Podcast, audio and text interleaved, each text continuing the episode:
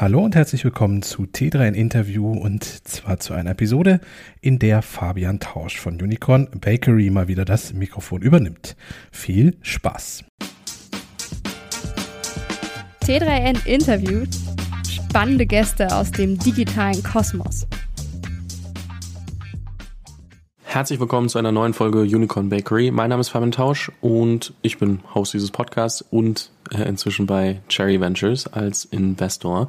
Heute geht es um Kultur, um wie gehe ich damit um, wenn ich mich als Führungskraft überfordert fühle, wann fühlen sich viele Gründer als Führungskraft überfordert und einiges mehr. Und dazu habe ich mir eingeladen Anna Gottschalk. Anna Gottschalk ist die ehemalige Head of Organizational Development und Talent Experience bei Trivago. Bedeutet, sie hat sich viel mit Rolf, dem Gründer von Trivago, darum gekümmert, wie baue ich die Organisation, dass sie funktioniert, dass wir das Potenzial unserer Mitarbeitenden ausschöpfen können. Und inzwischen macht sie mit Rolf zusammen Leadership Sprouts und Brave Space, sind zwei Organisationen, die sich genau um diese Themen auch kümmern, aber so, dass junge oder frühphasige Gründer das einfach auch mitnehmen können und sich weiterentwickeln. Wie gesagt, es geht um sehr viele Punkte, die dich ziemlich sicher betreffen, weil es einfach ein brutal schweres Thema ist, in der frühen Phase zu verstehen, wie ich die Organisation bauen muss. Und wir sprechen über Kultur als Betriebssystem, über die verschiedenen Führungsstile, was denn wohl die am besten passenden Führungsstile sind, auch wenn man das nicht immer für sich, man kann sich nicht umerziehen, äh, so einfach. Man muss aber mal wissen und gehört haben, worum geht's eigentlich. Und bevor ich jetzt hier weiter rede, herzlich willkommen, Anna Gottschalk. Wir starten direkt rein. Anna, herzlich willkommen im Podcast. Danke, danke, dass du mich eingeladen hast. Freue mich. Äh, lass uns doch direkt mal reinstarten. Und zwar mit der Frage, ich meine, du coachst gerade viele Gründer, du kriegst viel mit über Bracebase, über Leadership Sprouts, über, über alles hinweg, was ihr macht. Und eine Gemeinsamkeit haben Gründer, ja. Es läuft nicht immer gut. Es geht auch mal wirklich einiges schief. Was würdest du sagen, in welchen Momenten stoßen Gründer mit sich selbst, mit ihren Organisationen am häufigsten an Grenzen? Ich würde sagen, das sind äh, kontinuierlich ganz unterschiedliche Momente. Ne? Also wenn wir darüber nachdenken, dass man gerade eine Organisation startet und irgendwie den Mut und diese Entscheidungskraft aufgebracht hat, eine Organisation zu gründen, dann sehe ich am Anfang total viel Herausforderungen mit sich selbst und der Sache an sich. Also ich glaube, dass du ähm, am Anfang natürlich total stark auch ähm, oft in dieses Zweifeln kommst. Ne? Kann ich das? Schaffe ich das? Habe ich mir da zu viel aufgebürdet? Äh, An wem orientiere ich mich gerade eigentlich? Was möchte ich da selber rausnehmen? Also da sind ganz, ganz viele Fragen, die einen irgendwie mit einem selbst äh, ins Gericht gehen lassen und dann vielleicht auch mit dem direkten Gründerteam. Also vielleicht hat man eine mega geile Vision und man hat sich darauf committed und auf einmal arbeitet man aber als Team zusammen. Ne? Ganz oft kennt man das, dass man mit guten Freunden irgendwie gründet und auf einmal kommst du in den Moment, dass du aber zusammen an was arbeitest und jeder hat vielleicht eine andere Arbeitsmoral oder eine andere Erwartungshaltung. Du musst halt irgendwie untereinander ausmachen, wie arbeiten wir eigentlich zusammen und wie besprechen wir, wenn wir mega frustriert sind. Dann sind das so typische Beispiele wie, ich habe das Gefühl, ich mache hier alles alleine ähm, und die anderen ruhen sich irgendwie aus oder genau, die Arbeit ist halt nicht gerecht verteilt oder ziehen wir wirklich am selben Strang. Also es ist viel mit sich selbst und dem ähm, direkten Team und klar, je größer die Organisation wird, desto mehr spielt dann Organisationsaufbau ähm, eine Rolle. Also wen hole ich mit rein, wie baue ich das auf, wie gestalte ich Strukturen Strukturen? Wie gebe ich das weiter, was uns hier wichtig ist als Organisation? Wie finde ich das auch überhaupt raus, was uns wichtig ist? Bis zu einem bestimmten Punkt, wo du dann, also da sprechen wir so von 150 Leuten, wo du wirklich anfängst, dass du merkst, du musst bestimmte Sachen manifestieren. Ja, dass du irgendwie merkst, es ist nicht mehr so Common Sense, dass wir so oder so zusammenarbeiten, sondern es muss jetzt irgendeine Kommunikation, Werte, wie auch immer geben, irgendwie ähm, was zu errichten, was dann klar ist für alle. Und so siehst du eigentlich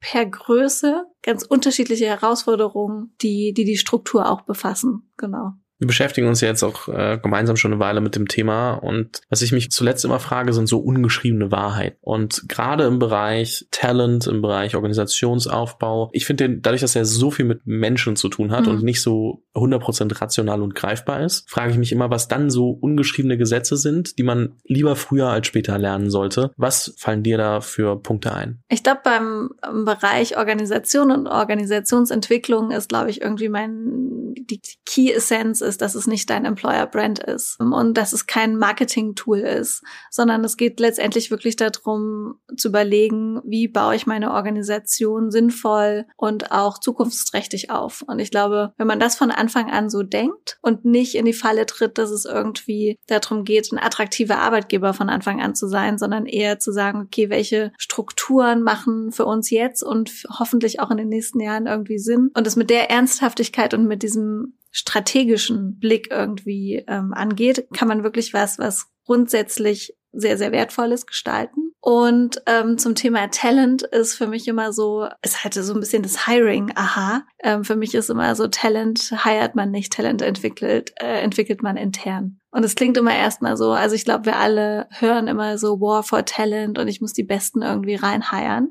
Ja, also ich glaube, ich habe schon viel gesehen, was da an A, an Quatsch auch und an, an Bullshit-Bingo durch die Gegend fliegt und gleichzeitig das Verständnis dafür, dass Talent für die Außenwelt da draußen nicht gleichzeitig Talent für dich intern ist. Und sich eigentlich mehr darauf zu fokussieren, wer sind wir als Organisation und was brauchen wir und vor welchen Herausforderungen stehen wir gerade und äh, wie können wir die Leute, die wir intern haben oder auch reinholen, darauf vorbereiten und entwickeln. Ich glaube, das ist eher, also nicht nach Talent so sehr im externen suchen, sondern mehr Talent im intern entwickeln. Was aber ja oft gesagt wird, gerade in der frühen Phase, ist, dass du halt smartere Leute heiraten musst, als äh, du selbst bist als mhm. Gründer. Und da ist ja oft so schon der Gedanke, dass diese Leute deine Probleme lösen können mhm. oder zumindest Lösungswege mitbringen und dann muss man sich gemeinsam darauf einigen, was man macht. Inwieweit widerspricht sich das? Ich finde, also es gibt bestimmt Situationen, wo das irgendwie Sinn macht und ich will auch gar nicht da irgendwie nur so ein Schwarz-Weiß-Bild irgendwie malen. Ich habe nur ganz oft gesehen, dass wir da echt in, ganz oft in eine Lose-Lose-Lose-Situation irgendwie reinlaufen. Ja, auf der einen Seite demotiviert man extrem internes Talent, äh, indem man irgendwie sagt, das kann nur jemand von außen lösen. Dann holt man jemanden von außen rein, der natürlich in einem ganz anderen Setup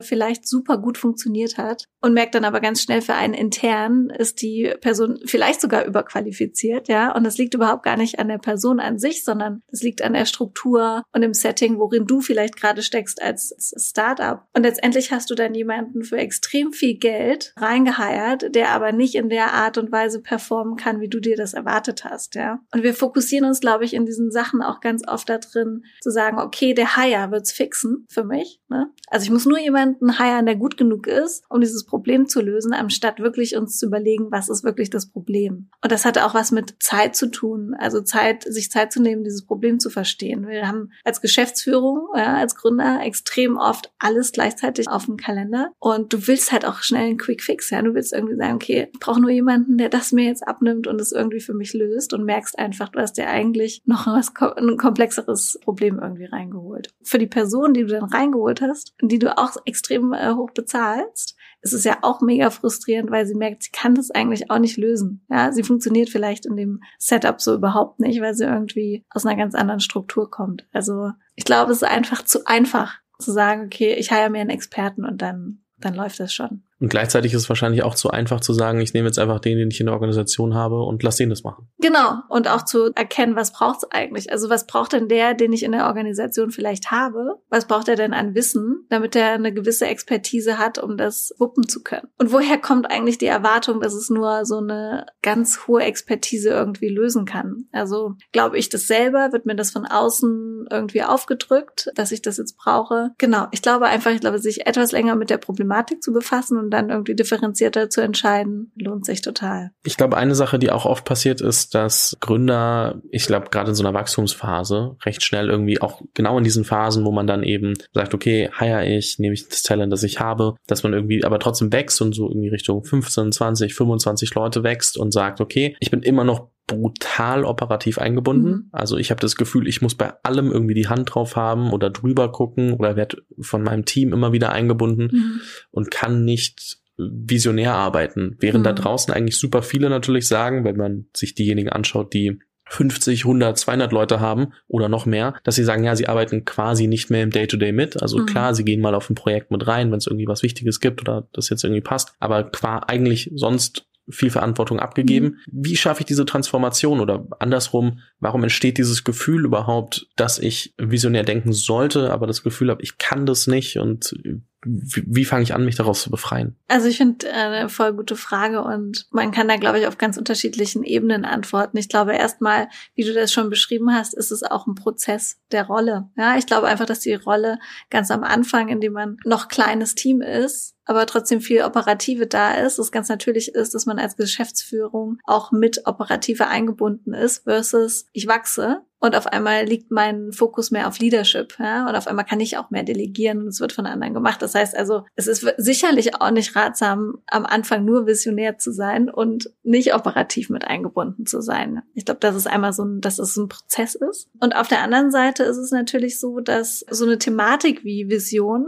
ja einen Draufblick braucht. Also letztendlich so ein Abstand oder ein Draufblick, es braucht Zeit für Reflexion. Und wenn ich äh, von Zeit für Reflexion spreche, dann ne, kommt ganz schnell irgendwie die, die Schnappatmung, weil Zeit ist einfach das, was man gefühlt gar nicht hat. Und ich glaube, daher kommt das, ja. Also woher kommt eigentlich dieses Gefühl, oder das wäre meine Frage, woher kommt eigentlich das Gefühl, jetzt auf einmal keine Zeit mehr zu haben? Und ich glaube, da ah, da sind wir, da tricksen wir uns selbst so ein bisschen aus, ja, ähm, und müssen so die Prioritäten nochmal neu stecken.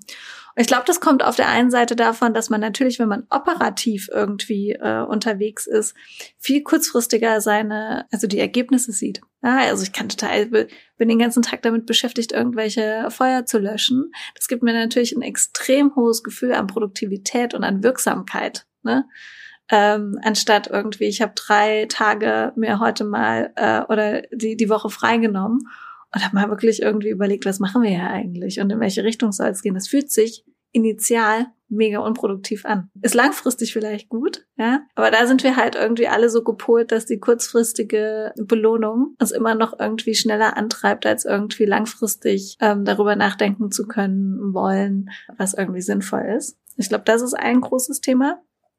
Und das andere ist, glaube ich, dass man schon auch extrem Schiss hat, ja, also Angst tatsächlich, ähm, Angst davor, da nicht raus zu können. Also wenn ich jetzt aus der operativen rausgehe, wo ich doch die ganze Zeit das Gefühl habe, das halte ich gerade, dafür bin ich hauptverantwortlich. Was ist, wenn mir das dann um die Ohren fliegt, ja? Wer fängt das irgendwie für mich mit auf? Oder auch die Angst davor, vielleicht habe ich auch gar keine Ahnung, ja, und vielleicht liege ich falsch. Also woher soll ich oder woher soll ich denn jetzt die lange Vision wissen? Und liegt das nur auf meinen Schultern? Und ich glaube, ist auch super scary, ja. Und ich glaube, das ist auch das Krasse, was Gründer eben machen, ist einfach äh, mehr aus so einer Idee so viel Mut und Risiko rauszuziehen und sagen, okay, ich widme jetzt irgendwie meine ganze Zeit da rein. Plus, ich drehe da auch noch Leute mit rein in diese Vision und in diese Idee was ist denn, wenn das überhaupt nicht funktioniert oder was ist das, wenn ich voll die falsche Vision habe? Also ich glaube, das sind diese zwei Punkte. Ne? Auf der einen Seite bist du halt, fühlst du dich produktiv und wirksam, wenn du konstant irgendwie was am Machen bist.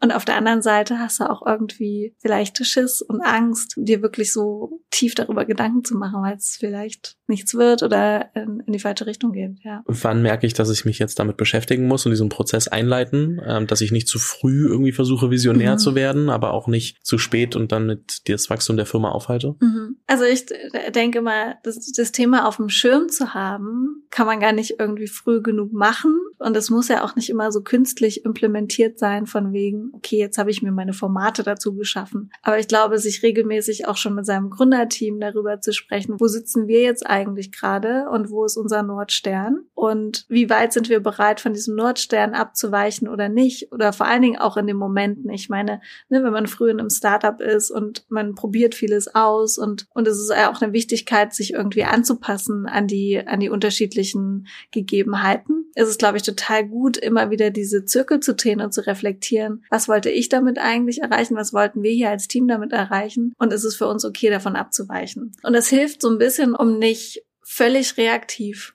in so einen Strudel rein zu geraten und irgendwie zu merken nach anderthalb Jahren, ey, fuck, ich bin hier gerade in irgendeiner Situation und in einem Organisationssetup, wo ich an etwas arbeite, wo ich überhaupt selber gar nicht mehr dran glaube, sondern ich glaube, es gibt einem eben die Möglichkeit, so ein bisschen mehr im Driver Seat zu sein und proaktiv zu handeln. Und ich glaube, das ist, je früher man das mit auf dem Schirm hat und drüber sprechen kann, also eine Art und Weise findet, drüber zu reden, desto natürlicher entwickelt sich das dann auch als ganz konkretes Thema für einen in, in der Zukunft und findet dann vielleicht immer mehr Raum in Strategie und Gründermeetings oder so. Ja. Nehmen wir an, das Thema, also ich, ich kann mich mit all dem identifizieren, was du gerade gesagt hast. Das Thema ist bei mir akut auf dem Tisch. Mhm. Was sind so die ersten zentralen Schritte, die ich gehen sollte, dass ich da auch wirklich in die Richtung komme? Also ich glaube, erstmal ist, sich diesen Abstand zu schaffen, diese Zeit ähm, zu schaffen für einen selbst. Also wenn ich erstmal, ne, wenn du bei dir anfängst, sagst, okay, wie kann ich mich eigentlich mal ein bisschen mehr rausreißen oder was fehlt mir dazu, diesen Abstand zu gewinnen, dann ist irgendwie, glaube ich, das, das irgendwie der erste Schritt, das zu erkennen und, und für sich entweder mit dem Gründerteam, ja, das irgendwie komplett anzusprechen und sagen, okay, wir müssen irgendwie was finden, äh, wie wir hier ähm, sukzessiv und irgendwie gezielter daran sprechen, darüber sprechen. Es ist vielleicht ein externer Coach, den ich mir nehme,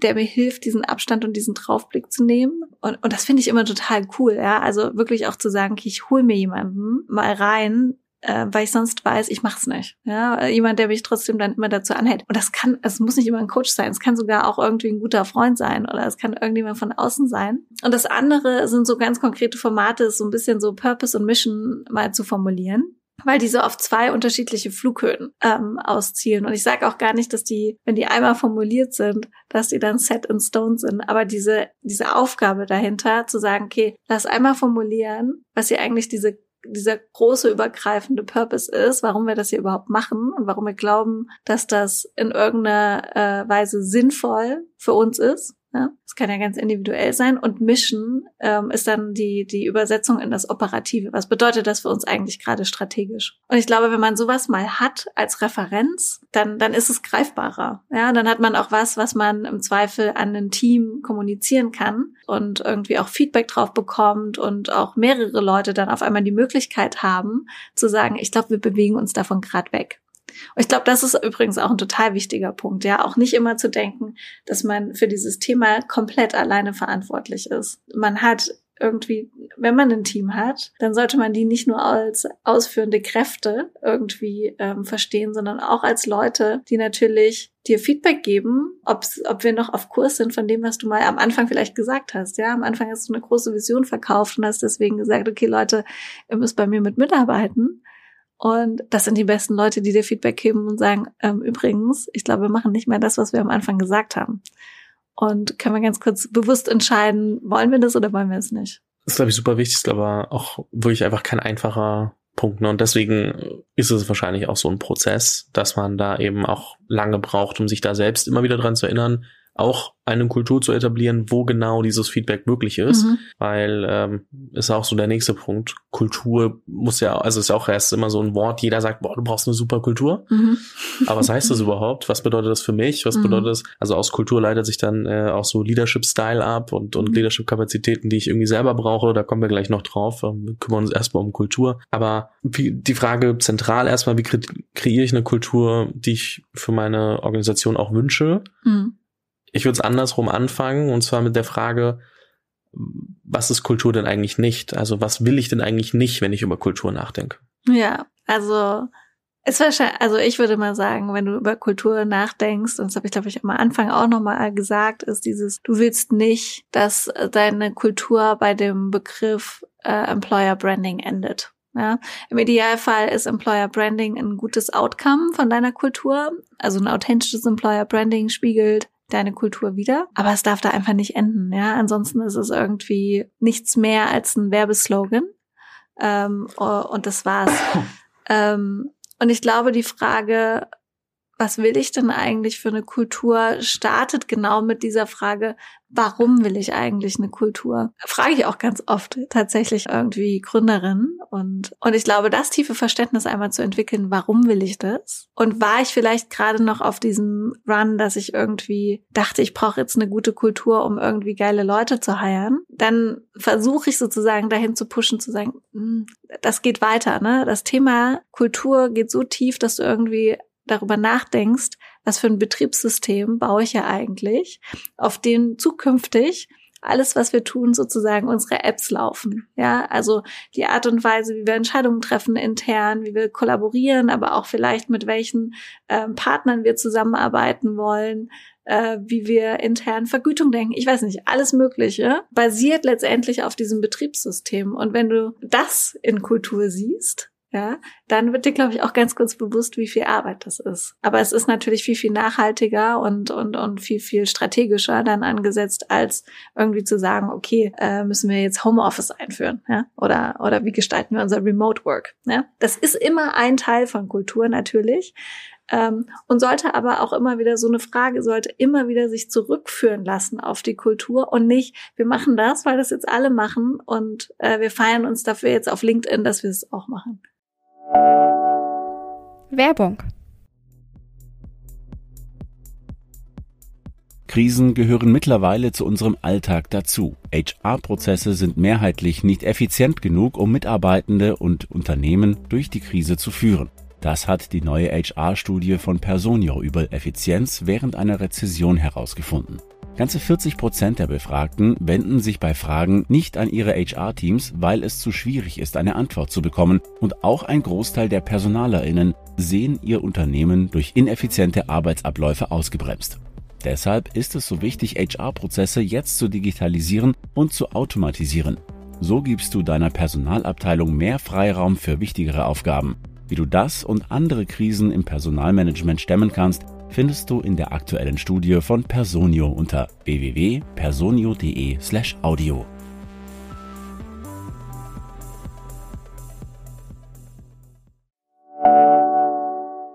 Werbung Ende. Kultur als äh, Betriebssystem der Firma finde ich schon auch ein sehr, sehr passende Metapher einfach, die ich, also glaube, die kann man, da kann man sich auch besser was drunter vorstellen. Mhm. Also was für das für eine zentrale Rolle eigentlich spielt und da kann man sich wahrscheinlich auch gut vorstellen, was passiert, wenn ich mich nicht drum kümmere und äh, dass dann halt einfach vieles ganz anders läuft. Die Frage ist aber immer noch, so aus welchen Bereichen würdest du sagen, äh, wenn ich sage, okay, ich weiß jetzt, womit ich mich, dass ich mich damit beschäftigen mhm. will, aber womit muss ich mich dann beschäftigen? Also was macht meine Kultur am Ende aus? Welche Bereiche äh, gehören mhm. denn zu meinem Betriebssystem? Welche, sag ich jetzt mal, Programme beziehungsweise Apps müssen dann dann vielleicht auch darauf laufen können? Und äh, wie schaffe ich die Grundlage dafür? Also ich würde mal irgendwie sagen, das, ist, das Grundding ist natürlich auch schon am Anfang Anfang, wie du eine Struktur auch irgendwie aufbaust. Ne? Also sich darüber bewusst zu werden, dass eine Kultur ganz stark davon getrieben, also eine Kultur ist immer da. Ja? Und du kannst jetzt irgendwie darüber nachdenken von Anfang an, äh, wie möchte ich irgendwie meine Organisation strukturieren und mit mit all dem, was ich mache oder nicht mache, begünstige ich Verhalten innerhalb einer Organisation oder nicht. Also was ich ganz oft sehe zum Beispiel, wo Gründerinnen auch sehr schnell irgendwie ganz unbewusst reinlaufen, ist, dass man Leadership-Positionen als Recognition-Mechanismus vergibt. Ja, also man sagt, oh, die sitzt schon total lange da oder wir wollen nicht, dass diese eine Person geht oder so, ne? Dann bieten wir ihr irgendwie eine, eine, eine leitende Stelle an. Damit habe ich halt nicht mir überlegt, was möchte ich eigentlich für eine Leadership-Kultur haben oder wen sehe ich da eigentlich wirklich, sondern es ist halt diese klassische Narrative. Die einzige Art und Weise, wie wir irgendwie äh, Belohnung aussprechen können, ist, indem wir entweder mehr Geld zahlen und einen höheren Titel irgendwie vergeben. Ja, und wir vergeben diese, also selbst in Organisationen, ich meine, das ist manchmal paradox, ja, wo irgendwie 20 Leute drin arbeiten. Es ist total wichtig, dass es einen Head of Marketing gibt, der zwei Teammember hat. Und da, da wissen wir, okay, das geht halt jetzt nicht um die Effizienz der Struktur. Es geht nicht um das Betriebssystem,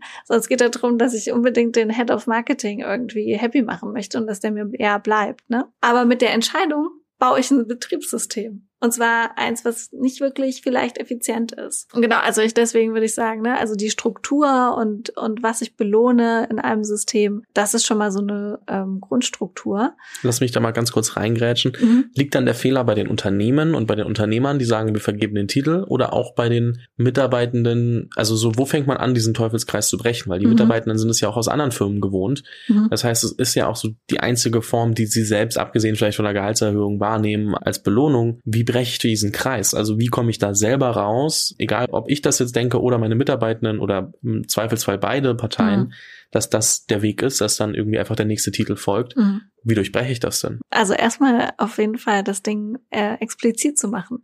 Weil du hast total recht, ja. Auch wenn wir über Führungskulturen sprechen, ja, ähm, dann haben wir ganz oft irgendwie auch noch diese Anforderung auf der einen Seite, dass bitte eine, eine Führungskraft irgendwie äh, super generalistisch aufgestellt ist und irgendwie ähm, koordinativ und ähm, diplomatisch, ja, medierend ähm, die Leute irgendwie in ihre Stärken setzt. Und auf der anderen Seite sollen sie bitte aber auch Expertise haben und Entscheidungen treffen können. Und irgendwo widerspricht sich's dann. Und die Sache ist genau das irgendwie anzusprechen. Also zu sagen, auf der einen Seite wollen wir diesen Kreis durchbrechen und deswegen ist die Verantwortung immer beim Unternehmen in erster Linie. Also und auch immer beim, beim, beim Gründer äh, in letzter Instanz, weil daran orientieren sich einfach irgendwie alle, ob man möchte oder nicht. Und auch dagegen kann man dann arbeiten, dass das in Zukunft vielleicht erstmal nicht so ist. Und gleichzeitig muss man es ansprechen, ja, dass dann trotzdem diese Erwartungshaltungen in uns total sozialisiert sind. Ja. Irgendwie haben wir die ganze Zeit darauf hingestrebt, dass wir irgendeinen Titel bekommen und auf einmal erzählt uns einer, jetzt geht's hier nicht mehr um Titel. Und ich glaube aber dahinter zu verstehen, warum es nicht um Titel gehen sollte und welche also so richtig dieses Why rauszustellen, ja, also was, wie macht das denn jetzt die Organisation performanter letztendlich? Das ist extrem wichtig. Und die Aufgabe liegt auch beim Unternehmen, A, einmal klar zu sein, warum machen wir diese äh, Hierarchien nicht mehr? Also was erhoffen wir uns von einer Alternative zum Beispiel, ja? Oder warum gibt's diese Werte bei uns? Die jetzt diese bestimmten fünf sind. Und dann ganz, ganz klar damit zu sein und, und, und das als, als Begründung zu geben. Und in großen Organisationen, zum Beispiel, wenn ich jetzt mit größeren Organisationen rede, dann ist es total spannend, dass es nicht nur noch Führungskräfteentwicklungstrainings gibt, ja, wo man sagt, okay, wie kann man jetzt Führungskräfte irgendwie da drin unterstützen, diese immer komplexere Rolle einzunehmen, sondern auch, wie kann man Mitarbeitende auch genau in der Intensität auf so einer inneren Reise, in so einer Persönlichkeitsentwicklung äh, mit unterstützen, auch diese ganzen neuen Konzepte irgendwie anzunehmen. Weil das letztendlich, also wir gehen ja immer mehr weg von einer, einer Autorität und dadurch ähm, keine Eigenverantwortung zu, immer weniger Autorität und immer mehr Eigenverantwortung des Einzelnen. Jetzt muss man aber auch erstmal, A, muss man erstmal Eigenverantwortung wollen und B, muss man erstmal lernen, wie Eigenverantwortung geht. Ja, ich meine, wir kommen in die Schule und wir, ab dem Moment kriegen wir irgendwie gesagt, was richtig und was falsch ist. Äh, zieht sich meistens durch unser Unisystem auch noch durch und in den klassischen Arbeitssettings eigentlich auch. Ja, und dann irgendwie zu lernen, okay, nee, ich kann jetzt wirklich selber entscheiden und ich muss aber auch dann konsequenterweise auch irgendwie das Outcome mittragen, ob es jetzt positiv positiv oder negativ war. Das ist total spannend, ne? Also wir müssen auch gleichzeitig Mitarbeitende mitnehmen, das zu lernen, wie das geht. Ja, also vieles, was wir besprechen, man merkt einfach, es ist ein Prozess. Egal ob genau. bei Kultur, egal ob bei mir persönlich, egal ob bei, bei was auch immer. Es ist meistens ein Prozess, es ist meistens nichts, was sich von heute auf morgen von alleine löst, leider. Das wäre schön, aber ja. das ist ja auch genau das, was ausmacht, weil wenn du diese Transformation dann hinbekommst, dann hast du natürlich irgendwie auch viele, viele beschreiben das immer so als das nächste Level der Organisation und äh, haben dann irgendwie so einen Schritt mehr. Ich glaube, wenn ich zum Beispiel jetzt aus Erfahrungen von Trivago spreche, ist es das, was wir total unterschätzt haben. Ja? Also ich glaube, wir haben total viel in ganz viel neue ähm, Konzepte gesteckt und hatten extrem viele Ideen, hatten auch eine extrem hohe Veränderungsrate und haben viel, also wirklich viel Eigenverantwortung von den Leuten gefragt. Und ich glaube, wir, also wir haben uns sehr intensiv auf Führungskräfte ähm, fokussiert und wie wir die weiterentwickeln. Und wir haben nicht ansatzweise das, den Fokus gehabt auf Mitarbeitende. Und denen hätte das genauso gut getan, weil du ansonsten auch Folgendes machst, dass du deine Führungskräfte in eine bestimmte Reflexionsebene bekommst aber du kriegst die Teams nicht hinterher. Und dann ist auch so eine kommunikative Distanz zwischen der Führung, die natürlich jetzt auch total, die diese Komplexität gut halten kann und sagen kann, okay, nach mir die Sinnflut. Ich vertraue schon darauf, dass wir das irgendwie hinkriegen. Die kann das auch noch in einem bestimmten, ne, also je nachdem, wie groß die Kapazität dafür ist, Sicherheit in ihrem Team schüren, aber wenn du die Leute auch nicht in ihrer eigenen Eigenschaft da drin, Komplexität zu halten, mit Veränderungen umzugehen, Unsicherheit auszuhalten, irgendwie entwickelst, dann, also dann wird es schwierig. Ja, genau. Und ein drittes Thema, über das ich heute mit dir noch sprechen möchte, weil es einfach ähm, auch dazugehört ist, so dass man, also dass ich von vielen Gründern höre, dass sie das Gefühl haben, oft selbst an ihre Grenzen zu stoßen. Mhm. Einfach auf der einen Seite bei der Herausforderung so, was ist eigentlich der richtige Führungsstil? Also Muss ich einen finden, der zu mir passt? Muss ich einen finden, der zu den Mitarbeitenden passt? Muss ich den in den Situationen ändern? So, da gibt's einfach so viel Unklarheiten und ich glaube, dass das auch nochmal was ist, was man unbedingt ansprechen muss. Deswegen die einfachste Einstiegsfrage, sage ich. ähm, so, welche, also gibt es einen besten Führungsstil? Hm. Also ich würde sagen, wir, also was wir momentan ja am meisten lesen und am meisten hören, ist so ein bisschen dieser Servant Leadership, ja. Und Servant Leadership, also so ein bisschen der dienende äh, Führungsstil, ist halt darauf aus, irgendwie alles abzudecken. Er versucht sozusagen herauszufinden, was die Talente in dem Moment brauchen, um die richtige, um das richtige Environment zu schaffen, dass das Team das meistern kann. Für individuelle äh, Mitarbeitende, aber auch für das gesamte Team. Und das ist immer so, also wenn man sich das durchliest, was da alles dann gefragt ist, ist das eigentlich die Palette von, ich bin in der Lage, in schwierigen Situationen irgendwie Richtung und Klarheit zu geben und ich bin in der Lage, in den äh, anderen Situationen Freiraum äh, zu geben und erkenne genau, welche Herausforderungen da stehen und wie ich meine Mitarbeitenden irgendwie in die Kraft setzen kann. Ja, also das ist ein, ich glaube, das ist einer der anstrengendsten Führungsstile, die es gibt. Und ich glaube trotzdem, dass der ist, der am besten momentan mit der Komplexität der Dinge und wie Unternehmen ähm, aufgebaut sind und agieren und wie schnell sie sich verändern. Und ne, das ist auf jeden Fall der, der am performantesten ist, um Teams gut durch diese Veränderungsprozesse zu ähm, navigieren, weil eben Führungskräfte nicht mehr rein diese Experten sind, sondern eher mehr wirklich diese ähm, Umgebungskreierer, in denen Experten dann gut miteinander performen können. Welche Führungsstile hingegen treten dann oft auf, auch und vielleicht kann man kurz anreißen, so was deren Vor- und Nachteile sind. Ja, also du hast halt, also ich nehme jetzt nicht alle, ne, aber so ein bisschen. Die, die häufiger nennt, auftreten. Ne, du hast natürlich so irgendwie autokratische Führungsstile, die halt ähm, ähm, sehr von ähm, Top-Down sind, ja, die sagen, okay, pass mal auf, ich diskutiere jetzt hier auch nicht lange rum, ich habe die Expertise, ich entscheide dass du mhm. führst aus. Fertig das ist, das hat als Vorteil, dass es extrem schnell ist. Und kurzfristig gesehen hat das auch oft äh, ein Vorteil, kann auch sehr viel Klarheit schaffen in der Kurzfristigkeit. Es halt, also der Nachteil ist, dass die Leute langfristig nicht mitgenommen werden, nicht mitdenken ähm, in dem ganzen Arbeitsprozess, weil sie eben auf den Auftrag warten und das war's. Und dadurch halt super frustriert und unmotiviert langfristig irgendwie werden. Plus du natürlich, es ist mittlerweile, glaube ich, vermessen zu denken, dass du als Führungskraft alleinig über alles Wissen irgendwie verfügst und verpasst halt irgendwie die Perspektiven deiner Leute irgendwie einzuholen. Also das ist so ein Ding, wo ich sagen würde, okay, die, die haben es immer schwerer äh, zu bestehen. Ähm, äh, worüber könnte man noch ähm, Ich bin zum Beispiel jemand, der, also ich äh, vorrangig, vorrangig Freelancer im Team, das zählt nur ja. so halb, glaube ich, aber ich bin meistens so, hey, ich möchte das Endergebnis und wie auch immer du dahin kommst, ist ja. mir eigentlich relativ egal, ja. außer du fragst mich. Ja, okay. Dann gibt's noch den laissez-faire äh. Ähm, das sind, das sind exakt die, ne, die eigentlich sagen, pass auf, ähm, ist mir völlig egal, wie auch immer das irgendwie äh, passiert, Hauptsache es passiert. Ähm, ich glaube, das funktioniert ganz gut mit ähm, erfahrenen Teams. Also wenn Teams schon sehr, sehr gut miteinander eingespielt sind und wissen, wie sie irgendwie ihre Konflikte lösen und wie sie über Hindernisse drüber kommen, dann kann man auch total hands-off sein und dann funktioniert das ganz gut. Je frischer das Team, je neuer sich das Team findet, desto mehr Guidance braucht es vielleicht am Anfang. Und ähm, genau, kann auch gerne mal irgendwie so wahrgenommen werden, äh, interessiert sich letztendlich auch nicht für uns. Ja, also diese frei, gegebene Freiheit kann auch manchmal als Desinteresse wahrgenommen werden. Hilft tatsächlich nicht, wenn die, wenn die, wenn das Team ganz jung ist zum Beispiel oder unerfahren und da noch irgendwie mehr Rahmenbedingungen braucht. Genau, und so gibt's halt unterschiedliche, ne? Dann gibt's noch irgendwie äh, diplomatische Leute, die immer irgendwie versuchen, Konsens zu finden. Und dann gibt's auch noch die ähm, bürokratischen, also das sind die, die super gewissenhaften, ja, die zum Beispiel jetzt irgendwie alles nachkontrollieren wollen würden, sagen, okay, es ist Dienst nach Vorschrift, so, nur so kann es laufen, so kann es nicht laufen.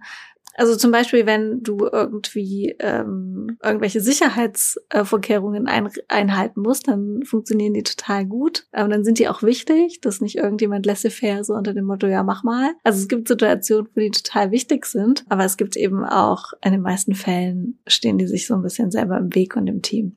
Und ähm, Genau, und ich würde sagen, in den typischen Startups, von denen wir jetzt heute so reden und in der ganzen Tech-Welt, gucken wir immer mehr auf dieses Servant Leadership. Und gleichzeitig müssen wir eben auch anerkennen, dass das gar keiner erfüllen kann in der Fülle. Ja, wir sind alles irgendwie Menschen und keine Maschinen.